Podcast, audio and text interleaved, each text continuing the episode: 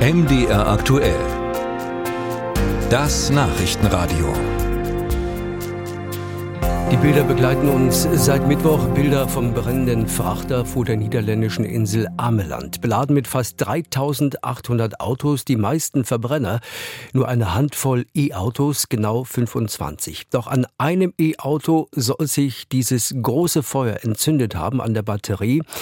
Sind also E-Autos im wörtlichen Sinne brandgefährlich? Und was bedeutet das für den Einsatz der Feuerwehren? Till Ganswind ist diesen Fragen nachgegangen. E-Autos geraten nicht häufiger in Brand als ihre brennstoffbetriebenen Gegenstücke.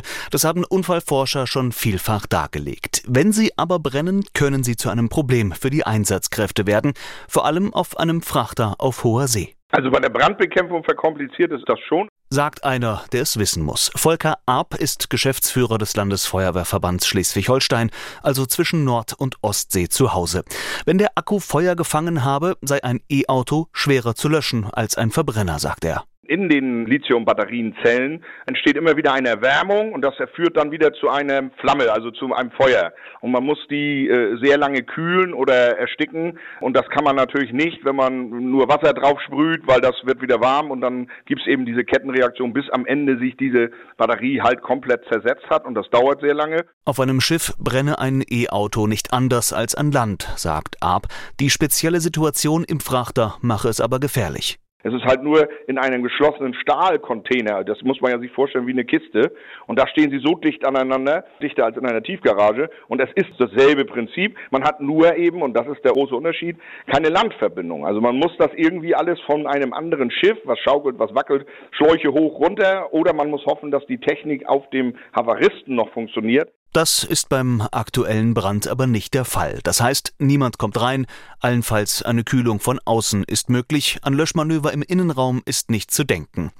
Dabei spiele dann auch keine Rolle, ob es sich um einen Verbrenner oder einen Stromer handle, sagt Thorsten Kolbe von der Branddirektion Leipzig. Grundsätzlich gelte aber beim E-Auto zu unterscheiden Brennt das Fahrzeug oder brennt der Akku des Fahrzeuges? Das ist ein ganz großer Unterschied, weil brennt der Akku nicht, behandeln wir das genauso wie jeden anderen Pkw-Brand.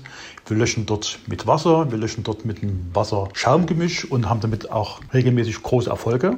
Wenn der Akku brennt, dann müssen wir dort mit viel mehr Wasser herangehen und auch uns taktisch anders einrichten. In solchen Fällen könnten die Kameraden zum Beispiel auf maximal einen Meter an das brennende Auto herantreten. Zum Glück passiere das insgesamt aber sehr selten. Bei den wirklich einigen zurückliegenden Bränden, auch von Elektrofahrzeugen, haben wir in Leipzig noch nie das Problem gehabt, dass die Akkus selbst in Mitleidenschaft gezogen worden sind und gebrannt haben. Ein defekter Akku sei auch nie der Auslöser eines Brandes gewesen, sagt Kolbe.